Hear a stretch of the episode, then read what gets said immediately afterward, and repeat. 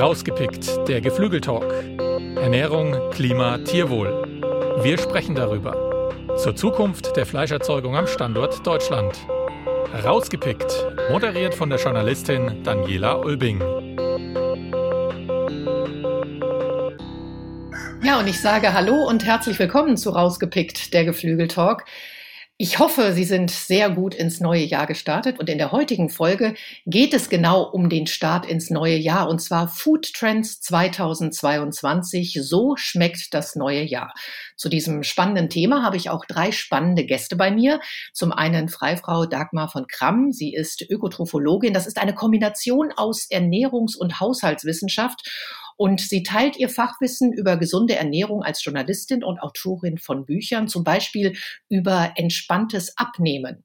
Dann haben wir Nils Binberg. Er ist ebenfalls Journalist. Er arbeitet für verschiedene große Medien von der Welt am Sonntag bis zum ARD Hörfunkprogramm und hat das Buch Ich habe es satt, wie uns Ernährungsgurus krank machen geschrieben.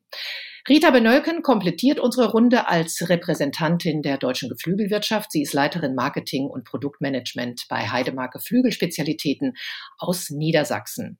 Hallo, herzlich willkommen nochmal an Sie. Schön, dass Sie dabei sind. Moin. Ja, danke Hallo. für die Einladung. Ja, es ist ein absoluter Klassiker, würde ich sagen. Zum Jahresauftakt gibt es immer ganz, ganz viele Vorsätze und ganz vorne in der Agenda steht, gerade nach den üppigen Festtagen, eine gesunde Ernährung.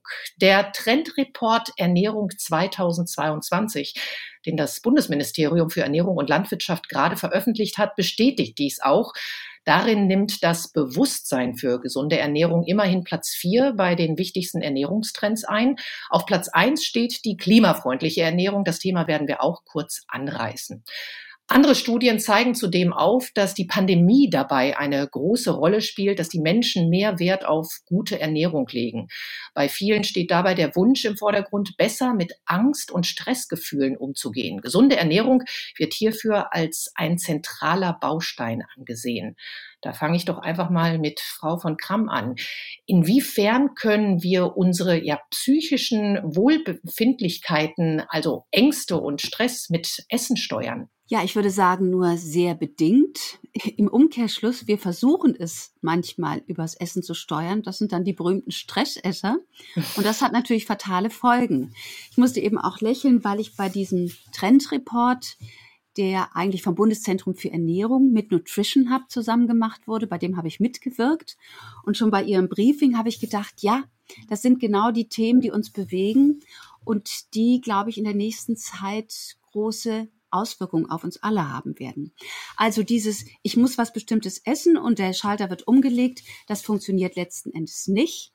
Im Gegenteil, wenn ich gestresst bin und wenn es mir nicht so gut geht, dann wird es mir helfen, einen Schritt zurückzugehen, vielleicht auch ein paar Entspannungsmethoden zu lernen und vielleicht selber der Versuchung zu widerstehen, eben zu den falschen Dingen zu greifen. Denn wenn wir gestresst sind, dann essen wir in der Regel zu süß, zu fettig, zu convenient zu, zu allen möglichen Dingen. Das zeigen eben auch Studien, die genauso zeigen, dass die Menschen mhm. während der Corona-Epidemie ähm, zugenommen haben, weil sie eben tatsächlich oft sich auch so verhalten haben, dass sie Nervosität und Ängste und Stress zugegessen haben, so mhm. ungefähr.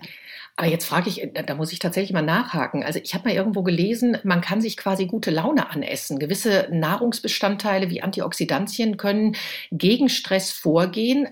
Kann man, kann man da tatsächlich also das abstreiten, wie Sie jetzt gerade sagen? Oder welche Lebensmittel würden denn tatsächlich helfen? Also das Serotonin hat da natürlich einen ganz berühmten äh, Stellenwert, aber das sind immer sehr isolierte Betrachtungen.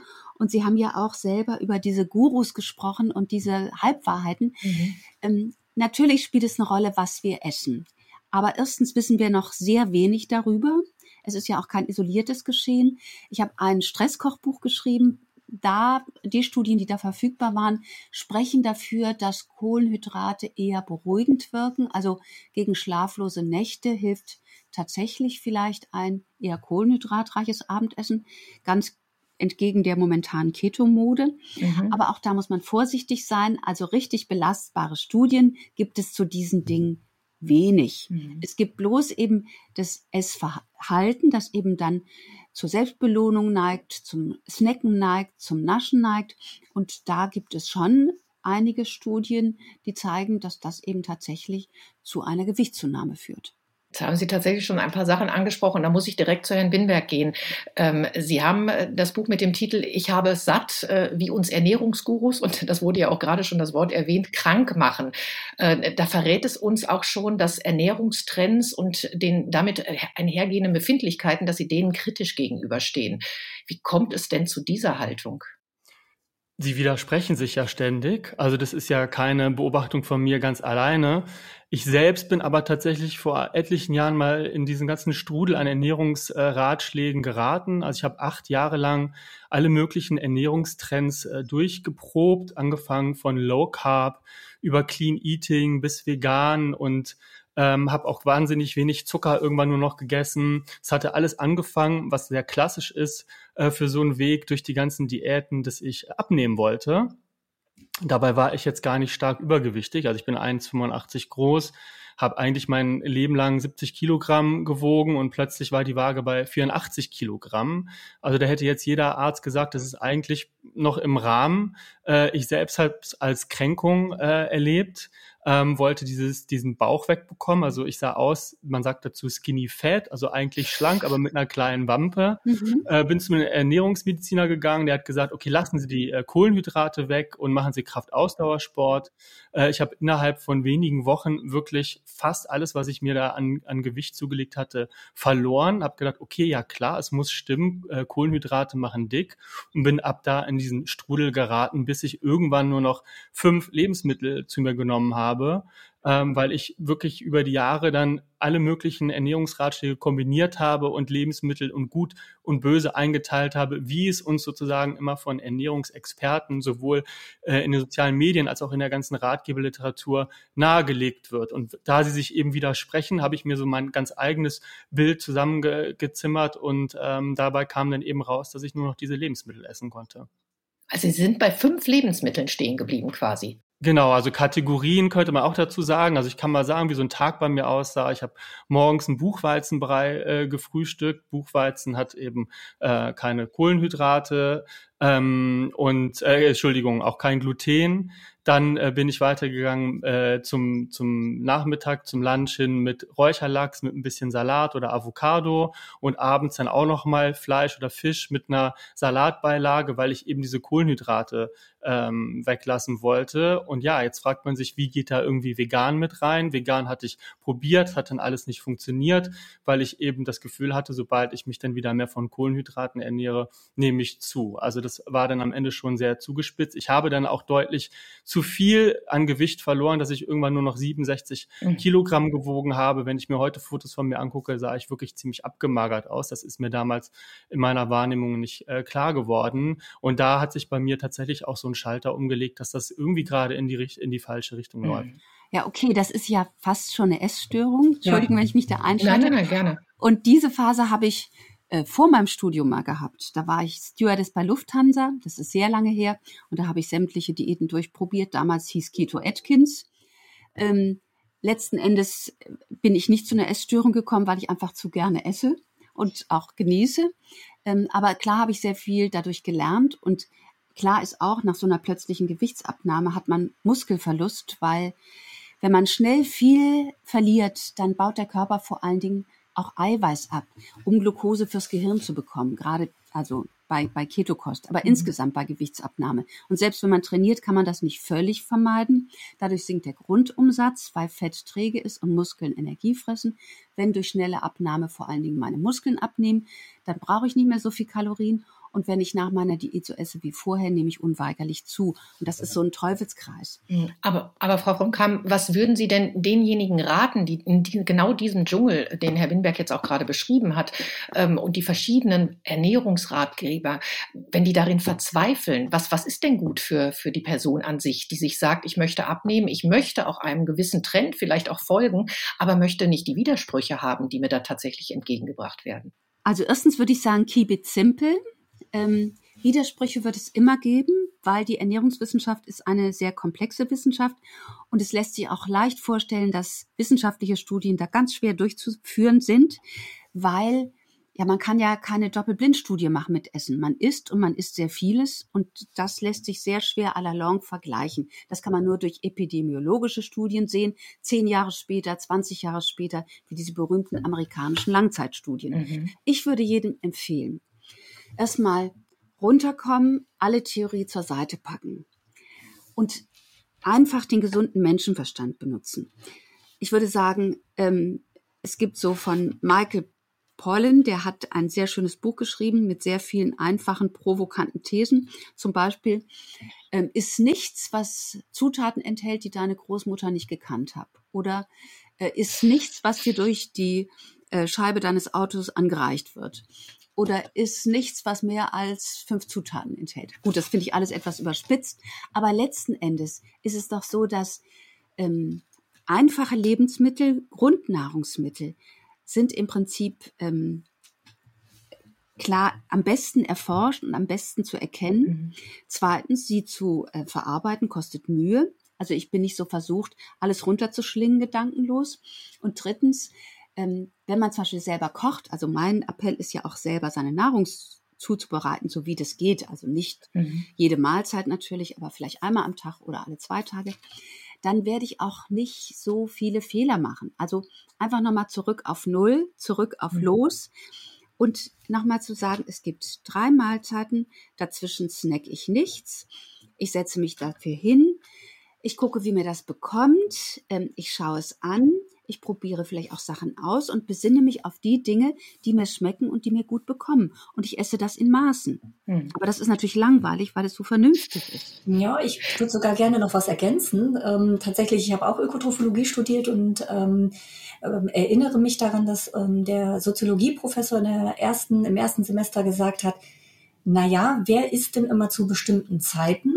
Dann haben natürlich drei Viertel äh, der Personen die Hand gehoben und dann hat er gesagt, ja, da haben wir ja schon den ersten Fehler. Wer weiß denn überhaupt noch, was Hunger ist? Das war so der Klassiker, der bei mir tatsächlich sehr, sehr intensiv hängen geblieben ist, wo ich auch heute noch sage, ja, ähm, man wird ja auch so konditioniert, Essen zu bestimmten Zeiten. Das ist ja auch in, in so einem Diätrahmen immer gerne äh, genommen, wo ich wirklich sage, erstmal auch mal darauf hören, wann bekomme ich denn überhaupt so etwas wie ein Hungergefühl? Also wann hat mein Körper denn wirklich auch das Bedürfnis, etwas zu sich zu nehmen? Das finde ich auch noch ganz wichtig an der Stelle. Mhm. Ja, das stimmt. Aber ich glaube tatsächlich, wenn man sich auf drei Mahlzeiten beschränkt, dann hat man natürlicherweise einen Abstand von fünf Stunden.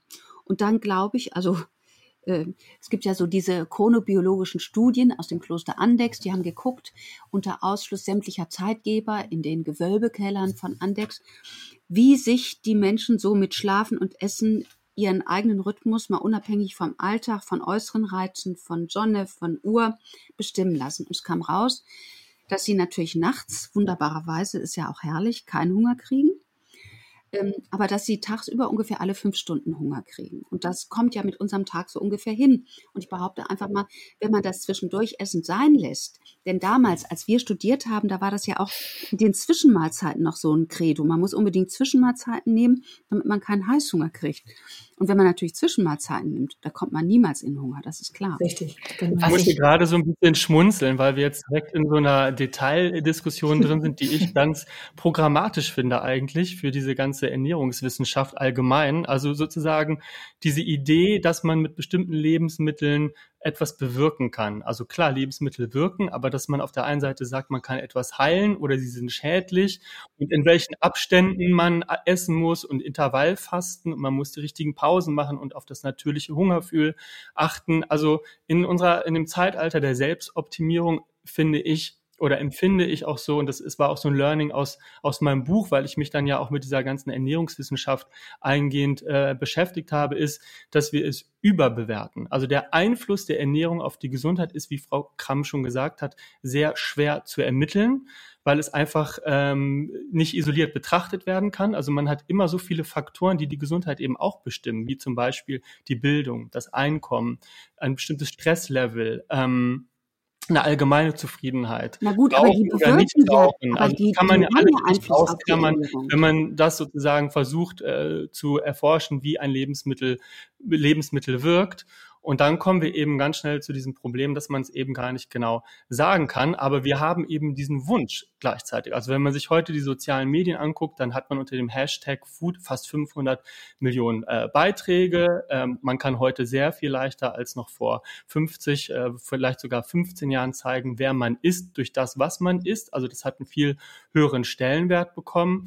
Aber allgemein, da gibt es eben diese große anthropologische Studie der sieben, der, der Blue Zones, wo man geguckt hat, okay, wo leben die Weltältesten? Ah, Costa Rica, äh, in Kalifornien in einer bestimmten äh, Zone oder auch Okinawa. Okinawa in Japan, ähm, um ein paar zu nennen. Und dann hat man geguckt, okay, was essen denn diese Menschen? Ah ja, möglichst mediterrane Kost, wenig tierische Produkte. Ah, okay, gut, dann muss es so wohl an diesem, an diesen Lebensmitteln oder an den Teilchen in Lebensmitteln liegen. Was man aber irgendwie ausgeklammert hat, ist, dass da zum Teil noch sehr traditionelle Strukturen vorherrschen. Das heißt, es sind sehr familiäre Strukturen. Die Leute haben eine Beschäftigung. Das ist sehr warmes, mildes Klima, in dem sie sich bewegen. Da wird auf Pausen geachtet. Das heißt, diese ganzen Faktoren ähm, würde ich jetzt behaupten, das ist nicht nur eine These von mir, sondern auch von anderen Menschen, beeinflusst unsere Gesundheit sehr viel stärker, nur lässt es sich eben weniger leicht kontrollieren. Und deswegen haben wir so diesen Wunsch der Kontrolle, eben auch dieser Kontrollverlust in der Pandemie,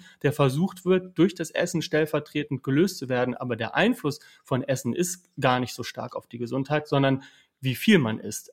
Also ich, ich glaube, ich glaube, ich würde Ihnen recht geben und gleichzeitig widersprechen. Also natürlich ist bei diesen Blue Zone Studien wurden genau diese weichen Faktoren sehr stark auch ähm, diskutiert und auch äh, bewertet und als wichtig bewertet, als sie eben sagten, ja, Ernährung ist ja gar nicht so wichtig, es ist ja Bildung, es ist das Elternhaus.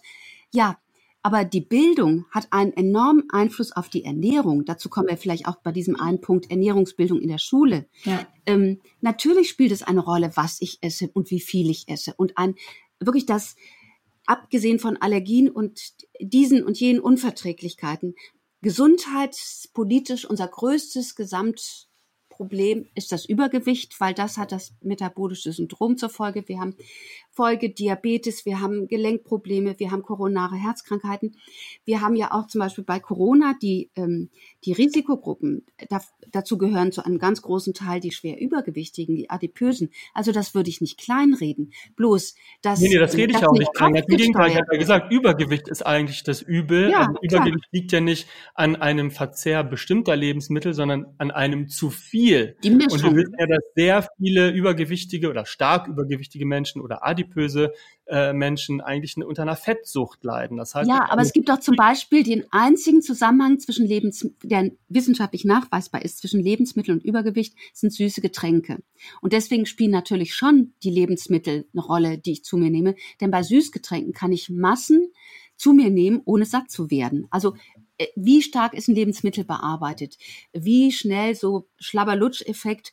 Wie schnell habe ich das runtergeschluckt? Bevor ich merke, dass ich satt bin. Und eben diese Süßgetränke, das ist tatsächlich erwiesen.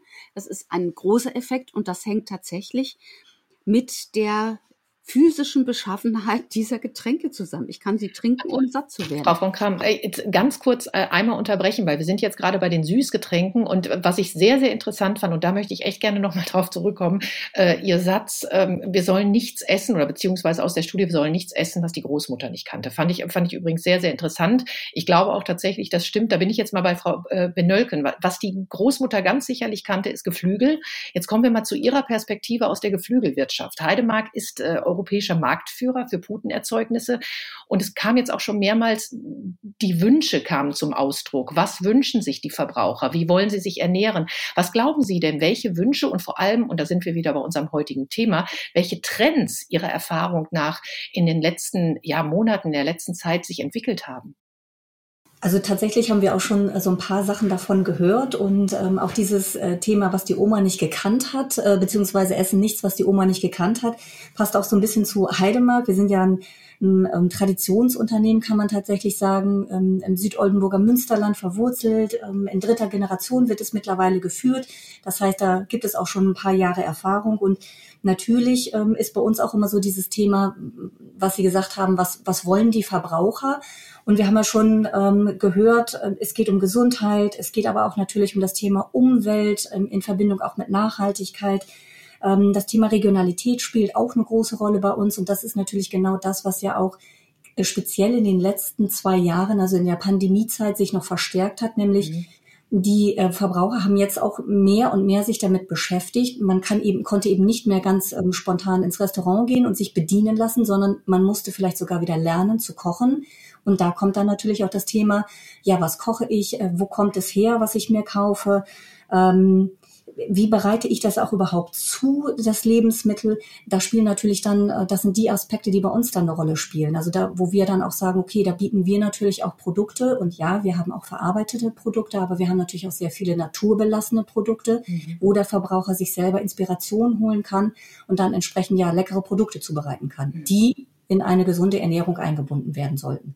Aber jetzt muss ich mal ganz überspitzt fragen, also der Gesundheitsaspekt, Fragen wie Tierwohl, Nachhaltigkeit. Also das ist ganz sicherlich der Trend und das ist auch gut so.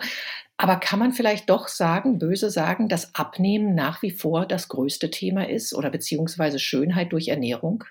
Das kommt auf die Zielgruppe an, ja, wer schon schön genau. ist. wer schon schön ist. Ja. Also junge Leute, bei denen ist klar das Thema Gesundheit gar nicht so im Fokus, abgesehen von diesen ganzen Unverträglichkeiten und Allergien. Das beschäftigt Junge schon sehr. Aber wenn man sieht, die ganzen Umfragen, was vegetarische, vegane Ernährung angeht, da sind die Haupttriebfedern sind tatsächlich Tierschutz, gerade bei den Frauen. Wir sehen ja auch, dass schon die Mädchen gerne reiten und die Tiere haben und da einfach sehr ausgeprägte Tierliebe haben. Mein Mann ist Tierarzt, ich kann da ein Lied von singen. und ähm, also ich denke, bei den jungen Leuten ist dieses Tier, dieser Tierwohlaspekt, der überwiegt den Gesundheitsaspekt. Wer Probleme hat und wer älter ist, für den wird der Gesundheitsaspekt wichtiger. Und also das Gewicht ist jetzt, ja, das beschäftigt alle, aber es ist natürlich unbequem, da Maßnahmen zu ergreifen für den Einzelnen. Und es ist einfacher, sich auf so spezielle Facetten zu konzentrieren und, und sich daran abzuarbeiten, eben dieses magische Denken. Ja, ich würde tatsächlich auch sagen, dieses Thema Abnehmen und Diät halten, Gewichtreduktion ähm, ist gerade natürlich zum Jahresanfang immer ein Riesenthema. Das Thema Tierwohl geht tatsächlich auch, wenn man Fleisch verzehrt. Da achtet man dann einfach auch mal auf die Qualität, die man sich ähm, gönnt im wahrsten Sinne des Wortes, was natürlich dann auch bedeutet, dass ich vielleicht mal ein wenig mehr Geld in die Hand nehmen muss, weil die Tiere vorher eben ähm, ja etwas besser gehalten wurden und eben nicht die ähm, klassische Billigware darstellen. Ja, und ich stelle jetzt eben, also gerade bei Geflügel stelle ich fest, also bisher war ja vom Gesundheitsaspekt, waren ja wirklich die Geflügel, also Hähnchen und Pute waren die Gewinner. Ja. Weil äh, der Cancer Report ähm, zeigt ganz klar, es ist immer das rote Fleisch, das verarbeitete Fleisch, aber das weiße, das sieht ja eigentlich immer ganz gut aus. Und da gab es ja auch wirklich satte Zuwächse. Aber jetzt habe ich so das Gefühl, wir wissen ja auch, dass wenn man echt Biohähnchen kauft, die sind so unglaublich teuer, das zieht dem Verbraucher die Schuhe aus. Wir wissen auch die Gründe, das ist nicht überteuert, sondern das ist eben so. Und da so einen Kompromiss zu finden, ähm, das finde ich nicht so einfach dem allen gerecht zu werden. Und ich könnte mir vorstellen, dass manche Verbraucher dem ausweichen, indem sie dann zum Beispiel auf vegane Alternativen zurückgreifen. Und ich möchte noch einen Aspekt dazu nehmen, der, glaube ich, viel wichtiger ist, als wir so in unserer öffentlichen Diskussion bedenken. Das ist nämlich die Gemeinschaftsverpflegung, wo eben Geflügel und Geflügelprodukte eine Riesenrolle spielen und wo man tatsächlich auch vielleicht durch kreative Mischungen, durch ähm, Verlängerung, also vielleicht der Fleischanteil ein bisschen niedriger, dafür vielleicht mehr Gemüseanteil, Hülsenfrüchte, Getreide, Vollkorngetreide, da könnte man sicher noch so ein bisschen drehen. Denn komischerweise ist das ja so, klar wollen äh, Kantinen, oft Studentenwerk, Schulen wollen sehr gerne regionale Produkte haben und vielleicht auch gerne Bioprodukte, aber weiter wird dann nicht mehr so viel nachgefragt. Das ist eine andere Konsumentensituation, als wenn ich im Laden stehe und einkaufen gehe. Ja, das stimmt. Genau, ich hätte jetzt Frau Benölken direkt dazu genommen. Ich denke mal, da haben Sie eine Meinung zu. Ja, genau. Also ähm, tatsächlich, ich kann Ihnen auf der einen Seite zustimmen, wobei man natürlich auch sagen muss, es, es gibt ja auch noch etwas vor Bio, was schon mehr und äh, mehr Tierwohl bedeutet. Ähm, das ist ja auch das, was, sage ich mal, der Handel jetzt in diesem Jahr ja speziell beziehungsweise Ende letzten Jahres angefangen hat, sehr, sehr stark zu treiben. Das ist dann die so, gerade im, im Geflügelbereich die sogenannte Haltungsform 3, die dann ja vor Bio noch kommt ähm, die natürlich auch preisintensiver sein wird und auch sein muss, damit man natürlich auch sagt, so, ähm, dieses Produkt kostet mehr, weil das Tier besser gehalten wird und ähm, entsprechend brauchen natürlich auch die Bauern mehr Geld. Wobei ich das natürlich auch verstehen kann, ähm, was Sie sagen, ja, in den, in den Gemeinschaftsverpflegungen, da wird dann nicht mehr weiter gefragt das muss man natürlich da auch an der Stelle mehr treiben, um da auch die Konsumenten ähm, aufzugreifen und zu sagen, Leute, auch ihr müsst das hinterfragen, was ihr da esst. Da geht es auch nicht einfach nur um satt werden, sondern auch um Qualität des Produktes insgesamt natürlich. Aber insgesamt finde ich schon, dass die Verantwortung der Politik häufig auf den Konsumenten oder die Konsumentin abgeschoben wird. Also für den ist es gar nicht ersichtlich, wie welche Tierwohlstufe aussieht, was sich hinter irgendeinem Siegel ver verbirgt. Das also kann da man muss mal mehr, das ist schon transparent. Finde ich nicht. Ähm, das Okay. überfordert, wenn man sich Umfragen anschaut, sieht man auch, dass viele Menschen hierzulande verunsichert sind. Ähm, ich beschäftige mich gerade viel für ein neues Sachbuch mit dem Thema und die, die ähm, Kennzeichnung ist nicht wahnsinnig transparent. Da gibt es immer noch mal wieder wahnsinnige Schlupflöcher. Das muss sozusagen von der Politik viel mehr angenommen werden. Das kann man nicht auf die Konsumenten abschieben. Definitiv. Das eine, was ich gerne dazu sagen würde, und das Ja. andere war noch, als wir gerade diesen Aspekt hatten, dass Fertigessen krank macht.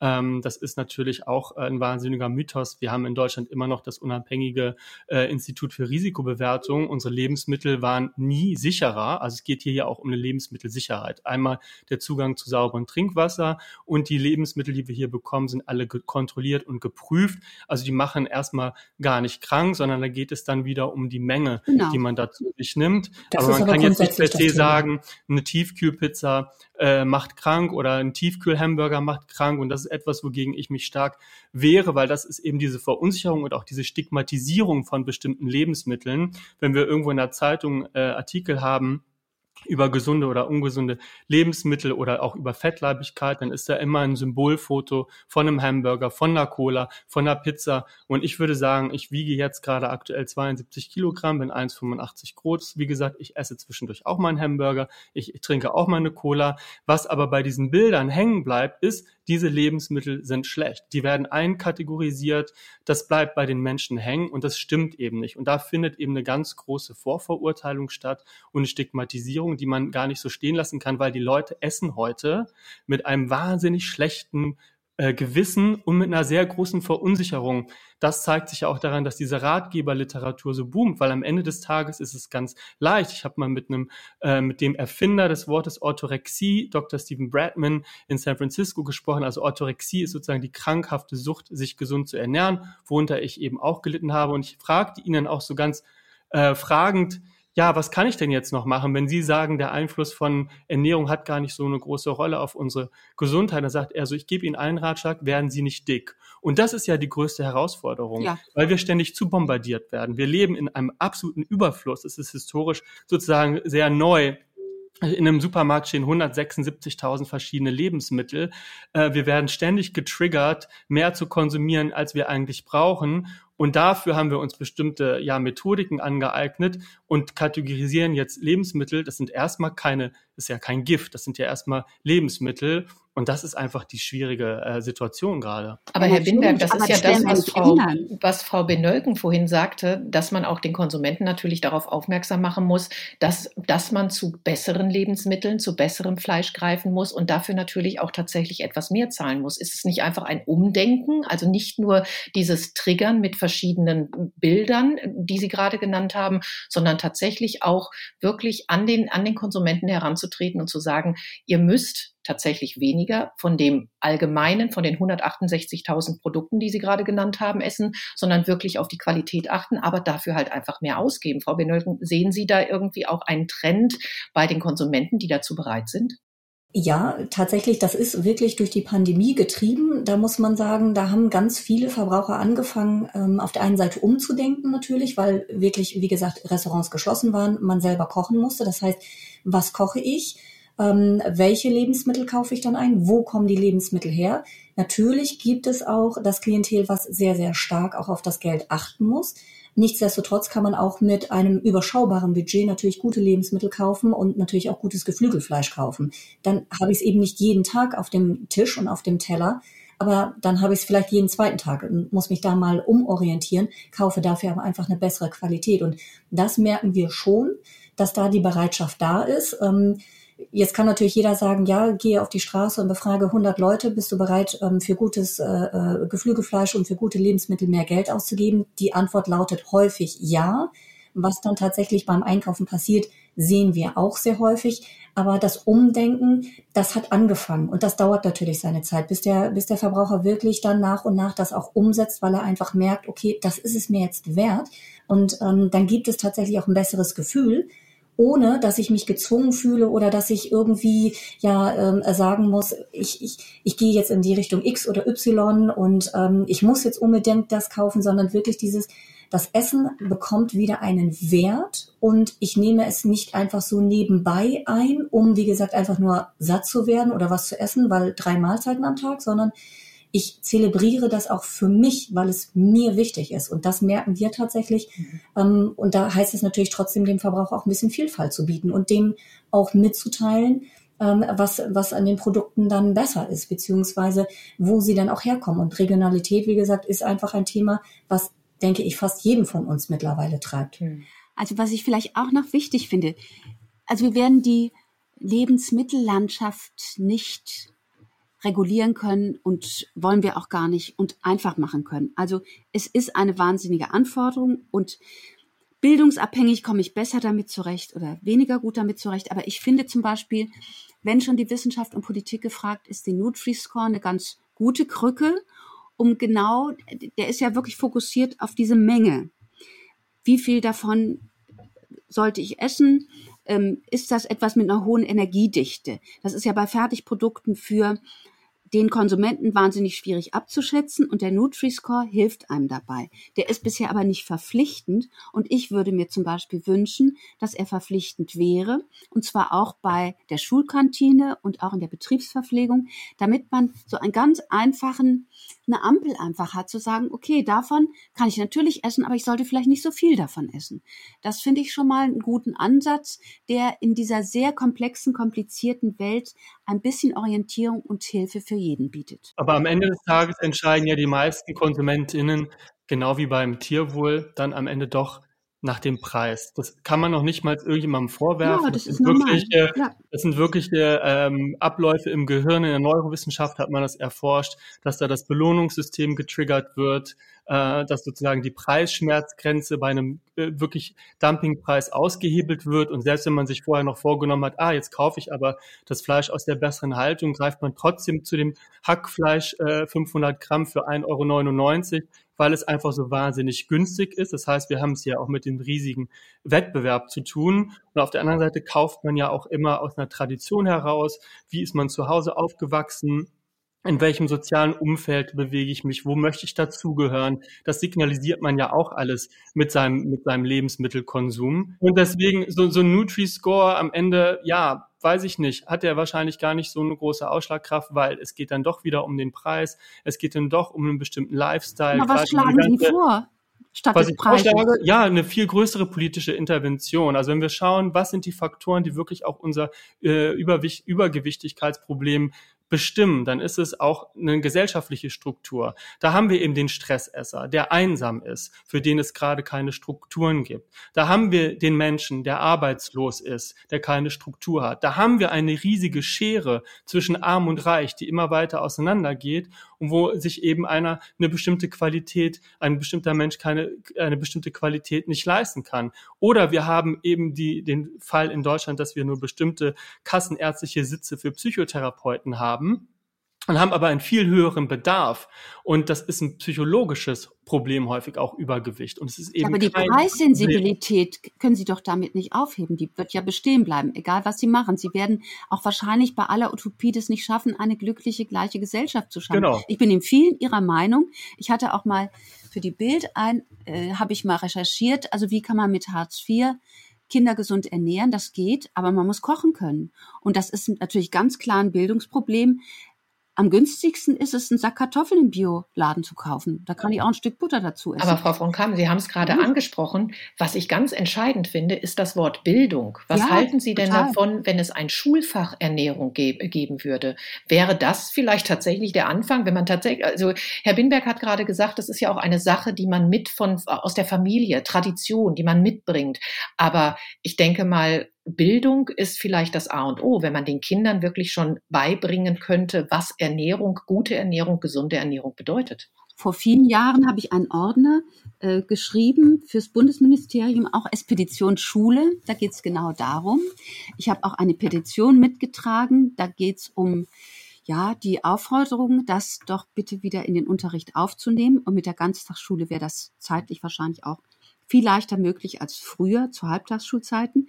Aber diese Petition wurde von einem großen deutschen Lebensmittelkonzern vorangetrieben. Die haben das eingestellt, weil es kein Interesse, das war während der Corona High Time, kein Interesse daran, was ich sehr bedauerlich fand. Und ich glaube, das ist auch so, ja, da gibt man gerne Lippenbekenntnisse, aber zum Beispiel in der Schule der Hauswirtschaftslehrer, Lehrerin, die es ja immer noch gibt, speziell in südlichen Bundesländern, die sind in der sozialen Hackordnung in der Schule, sind die ganz unten. Also da kommt wirklich Erdkunde und Geografie und Sprachen und was weiß ich was vorher. Also, und das zieht sich durch alle Ebenen, während zum Beispiel jetzt mit der Schulverpflegung. Also hier in Freiburg gibt es so eine Initiative, dass eben die Schulcaterer müssen mit dem mit den Lehrkörpern zusammenarbeiten und mindestens zweimal im Jahr so eine Aktion machen, wo eben Unterricht und Verpflegung ineinander greift. Meinetwegen, man hat das Thema Kartoffeln. Da gibt es eine Kartoffelwoche, die Caterer, die aus der Region kommen, die bringen ihre verschiedenen Kartoffelsorten hin, legen die auch neben der Essensausgabe hin, informieren darüber, die Kinder können die in die Hand nehmen, im Unterricht wird damit was gemacht. Das wäre so mein Traum. Also es ist da ganz viel denkbar. Mhm. Auch in, im, im Kita-Bereich kann man unglaubliche Sachen machen. Ich war Präsidentin einer Stiftung und da haben wir ähm, Gartenkinder gemacht, ein Projekt mit den Landfrauen.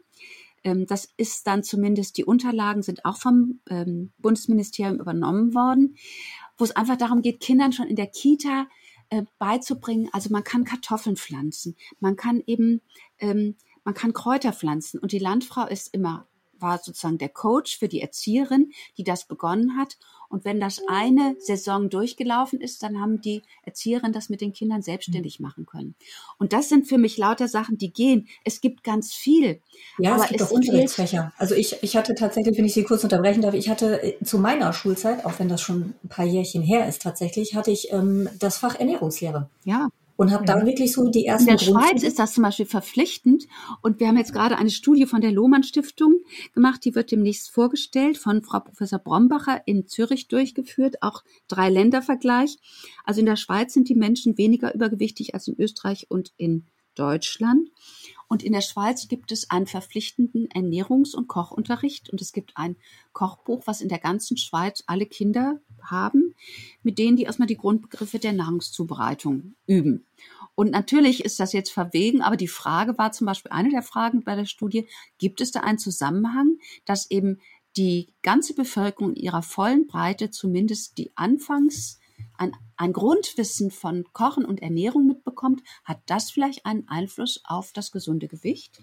Fragezeichen? Ja, also ich fände tatsächlich, könnte ich mir sehr, sehr gut vorstellen. Wie gesagt, ich habe das äh, Fach Ernährungslehre zu meiner Schulzeit gehabt. Das hat mich auch letztendlich inspiriert, Ökotrophologie zu studieren.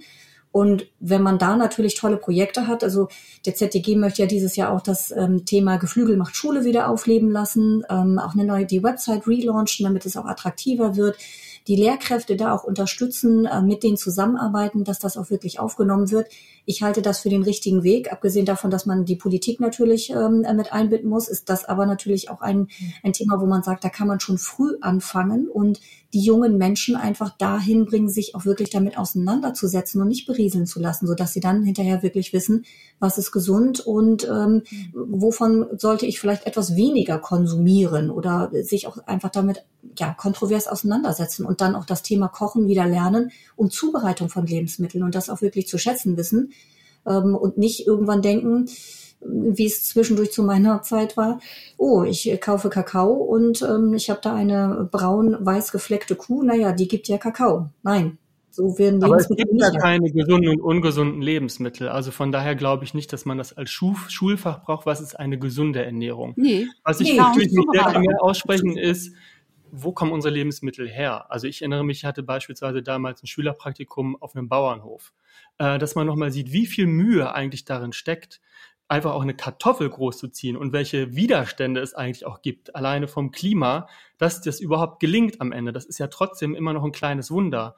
Und wir sehen es aber nur gebürstet und verpackt im Supermarkt und haben gar keinen Bezug dazu so wirklich. Also diese Wertschätzung für Lebensmittel, glaube ich, die kommt ganz stark, wenn man weiß, woher kommt das eigentlich und wie viel Arbeit macht das eigentlich. Ja, das war mein Ansatz bei dem Kindergartenprojekt. Ja, genau. Ja, genau. Aber ob das was mit Gesundheit und Nicht-Gesundheit zu tun hat, würde ich jetzt bezweifeln. Also Jamie Oliver hat es ja beispielsweise in, in Großbritannien versucht und ist da in die Kant Schulkantine eingefallen. Und ja, Dickleibigkeit oder Fettleibigkeit ist ansteckend. Ja, also in den sozialen Milieus, wo viel fettleibige Menschen äh, sich befinden, werden auch die Kinder eher fettleibig, weil sie auch dazugehören wollen. Und das kriegt man nicht so leicht raus, auch nicht durch eine Unterrichtsform wahrscheinlich. Also was bei Jamie Oliver passiert ist, ist, dass die Eltern den Kindern die Lebensmittel, die sie gewohnt waren, durch den Zaun gereicht haben. Ja, das, das kennen wir alle. Aber ehrlich, das wäre ein Anfang. Herr, Herr, Binberg, Herr Binberg, es wäre vielleicht ein Anfang, tatsächlich schon die Kleinen damit zu konfrontieren, und zwar wirklich in guter Form, in Praxisform, wie auch immer.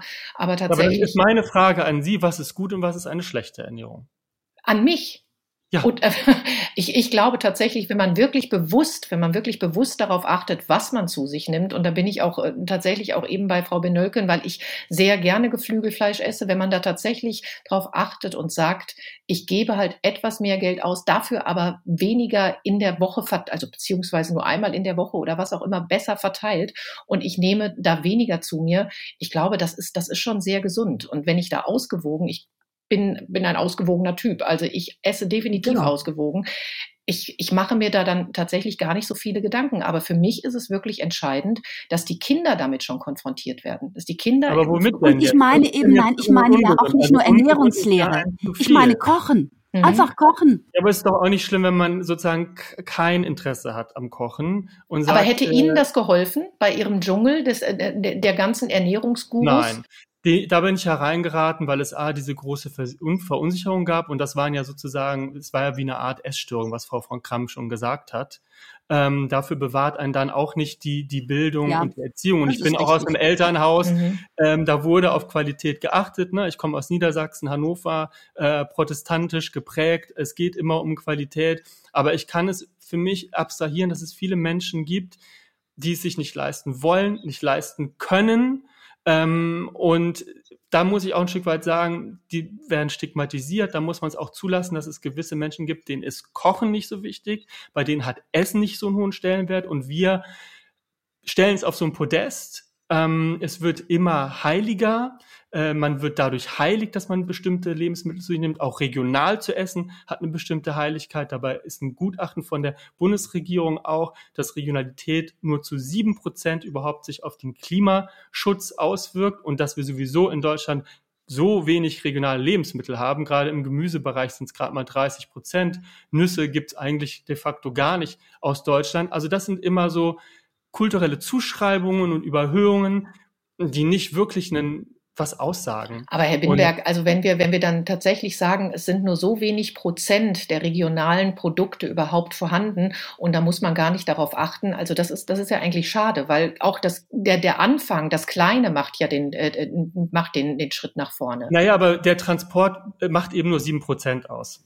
Im ja, gut, ökologischen Fußabdruck von dem Lebensmittel. Ja, also, ich kann es natürlich immer auch isoliert betrachten, aber letztendlich geht es ja auch darum, da wo ich es machen kann, da kann ich ja mal mhm. genau dazu greifen und greife eben nicht dazu, dass es aus keine Ahnung woher kommt und, und weit transportiert wird. Das sind ja viele kleine Stellschrauben, die am Ende des Tages gerade bei diesem Thema Umwelt und Nachhaltigkeit dann ja auch zusammengreifen. Das ist ja ein Riesenthema. Aber das kann das man kann ja eben nicht dem Verbraucher überschreiben, sondern also, viele ja, Höfe haben wir noch in Deutschland. Wir haben wirklich ein Hofsterben. Es gibt ja diese Dichte an Bauernhöfen gar nicht mehr. Sie werden immer weniger und sie werden immer größer. Aber das, was an Verlust stattfindet, das kann gar nicht aufgefangen werden. Das heißt, wir sind ja eh so globalisiert, wir sind darauf angewiesen.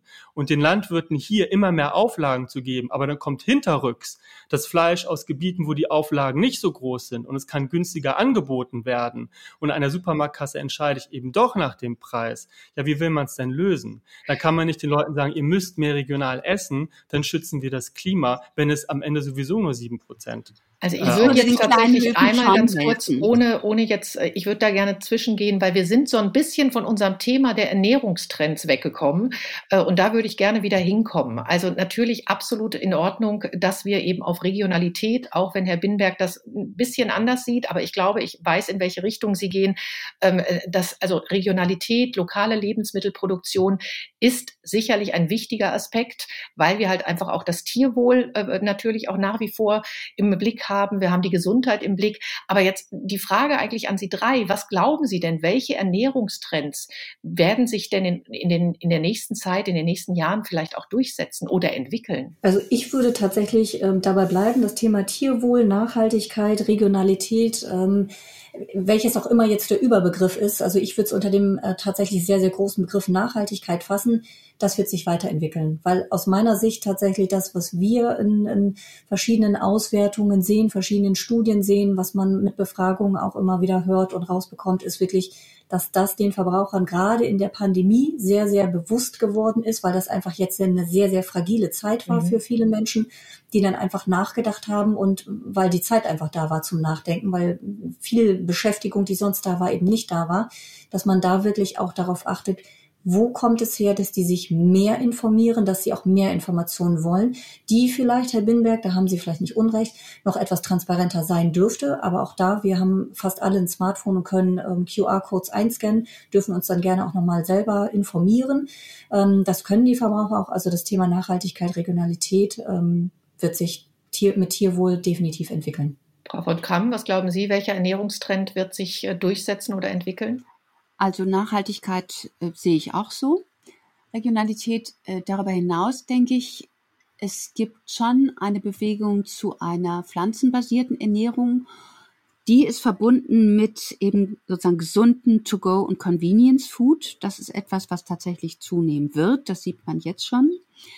Ähm, langfristig wird, das passt wieder zu den Themen von Herrn Binnenberg, die personalisierte Ernährung ähm, zunehmen. Also die Menschen werden zunehmend etwas für sich speziell haben wollen. Man sieht die Flut an Tests, die natürlich nichts taugen, die man im Internet bestellen kann und dann irgendwelche Mängel an Darmbakterien und dann kriegt man wieder irgendwelche Supplemente. Also Supplemente werden auch zunehmen. Das ist leider ein Trend, den ich mit Bedauern sehe. Äh, digitale Ernährungsberatung ist mit Sicherheit ein Trend, der passt auch zu dieser Individualisierung.